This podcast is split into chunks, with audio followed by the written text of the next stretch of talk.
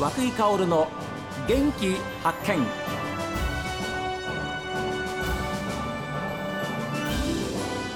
おはようございます。和久井薫です。和久井薫の元気発見。一日の始まりは私が発見した北海道の元気な人と出会っていただきます。今週はラオス昆布を使った商品やスイーツを生み出している株式会社ケミクルの代表であり共同企業体丸京アボ高橋代表も務めていらっしゃいます足崎隆也さんにお話を伺っています。経費の部分ですよね、はい。船を動かすのに、え他今までは毎日動かしてたわけですよ。ー、はいはい。で我々は知床半島の先っぽに網を仕掛けてるんですね。あでもう一つの方はまだ道があるところに仕掛けてるんですよ。ーあ道があると。道があるのもっと岬の半島より手前側。あそういう意味で道があるところね。はいはいそうです。はいはい。港に近いところなんですけど、なので我々の一番取れるところまで行くのにはうん。船で1時間半かかるんですよ。あでも近くのところは10分もかかんないんですよね。ーなるほど。じゃあそれのコスト面を考えて毎日1時間半かけてうん。取れてる取れるか取れないかってはいううん。網を取りに行ってたことを考えると、うん。燃料費も半分以下でうん。でなおかつ値段的に少し融通が利くとなるとやっぱり収益だけ変わってくるじゃないですか。あの足崎さんのようなそういう考えの、まあ、漁業なり漁師さんというのは今までいました、いやいたと思いますいたと思いますけど、うんあのーやっぱり漁師さんの本質っていうところはい、僕は経営目線でしか今お話ししないですけど、えええ一応乗組もそうかもしれないですけど、うん自分のあの要は、えー仕上げた網で、どれだけたくさんの魚を取るかっていうのが僕は漁師さんの本質だと思うんですよ、はいはい。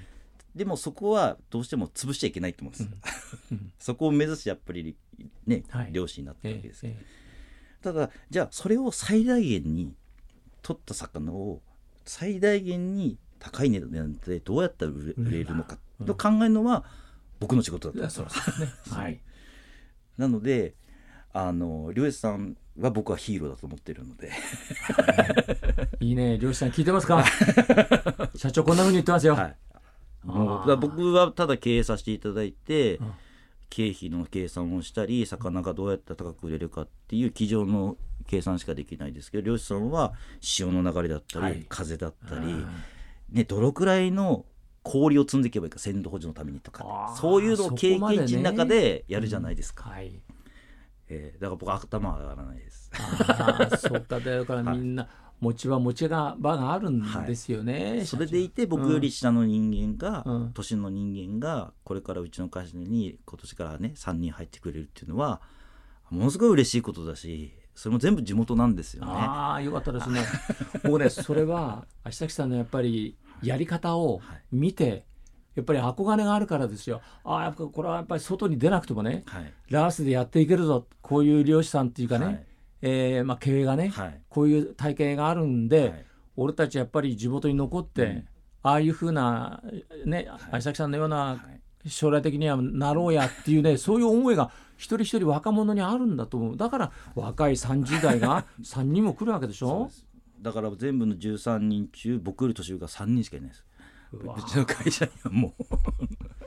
そうか、はい。だからあと20年はい。今まで私どものね、うん。あの船をあのしっかりとこう受け継いでくれたあの先諸先輩方うん。が築き上げたものを地盤にこれから30代40代が多いですから20年、30年かけてうちのね船を考えてもらえるってすごく楽しいな。そうすればまたね今10代の人でも20代30代になっていくわけですから、はい。で彼らもまたそうやって見てるわけですからね、い、やいや素晴らしい発想ですね。今度は自分たちの考えたことがやっぱりできるようになるじゃないですか、なるね。会社の中でも。え確かにあの今までのやっぱり継承とはしなきゃいけないと思うんですけど、うん。やっぱ新しい発想をしていかないと、はいはい。環境が変わってるのに自分らが変わらないっていうのはちょっとあのねじゃあ株式会社ケミクルのはい。社長さんでもいらっしゃるんですけど、はい。ね、そういう経営学っていうのは、、はい。つどうやって学んだんですか？じゃあ例えば、はい。足崎さんが、はい。あいいいい人がいるな俺もああいうふうになりたいなと思うようなそういう人いたんでいすか？ましたね。だからさっき言ったおじさんだと思いますはね今ってないかもしれないんですけど、おじさんはあの漁業もやりながらガソリンスタンドも経営してたんですけどお正月になると、えおじさんのうちに行くじゃないですか、そうすると従業員がみんな集まって宴会やってるんですよ、えええ正月ね。はい。はい、それって今やってるとこあるかな？なるほど。いい時代でしたよね。そうなんですよ、れはそなんですすごくその家族全員分かってるし、はい。うん。じゃあここのあの従業員の息子さんとか奥さんとかっても全部知ってる中でこう、はい。は仕事してたような気うが、ん。もうみんな家族だわ。それが漁業だったらできんじゃないかなって気もしてるんですよね。おーなるほどね。はい、でまずままずもって地元も一緒ですし、はいはいはいはい。だからそういうまあ、まあ、大げさですけどうん。会社の従業員はみんな家族なのかなってあいうーだからそういう経営者おじさんんに教えてもらったしなるほど。10人いたらその下にやっぱり100人200人ぶら下がってるわけじゃないですか。家族ね、はい。子供奥さんも含めてね。それを取れないから給料下げるねはちょっとできないですよね。いやーすごいなー。いや本当ですよね、はい。だからいかに、まあ、従業員の皆さんたちを手厚くするかっていうことその従業員の向こうにはね、はい。家族がいるわけですから、はい。みんな一人一人に、はい、あー。で子供さんとかがねなんかスポーツで活躍するとかね、はい、そういう部分がえー魚が取れなくてあそこは給料安いから本当だったら遠征行けたのに行けなかったみたいな。そういうの嫌だなみたいな。いやそれはそれはですよね。本当い嫌ですよね。はい。大きい声じゃ言えないけれども、はい。ああだからそういう人の心までやっぱりこう掴むやり方なんですよね。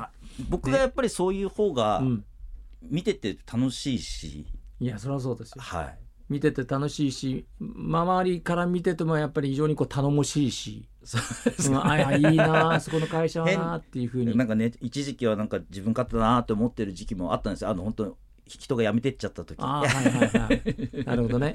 なんですけど、そう簡単にやっぱりねあのうまくはいかないなっていうのは実感最近したので。いやーそうですか。これはですね1年後に今聞くからいい話であって、はい。去年とはまた違う思いでそうですね。聞いてますよ、はい。去年だから一緒にやってるうん、高橋さんの社長様とも今年はいはい。のお正月に、あ年末に、ええ。年末お正月で一緒にねい話した時には、うん、あの今年は何のあの不安もなく年越せるなっていう。わあすごいな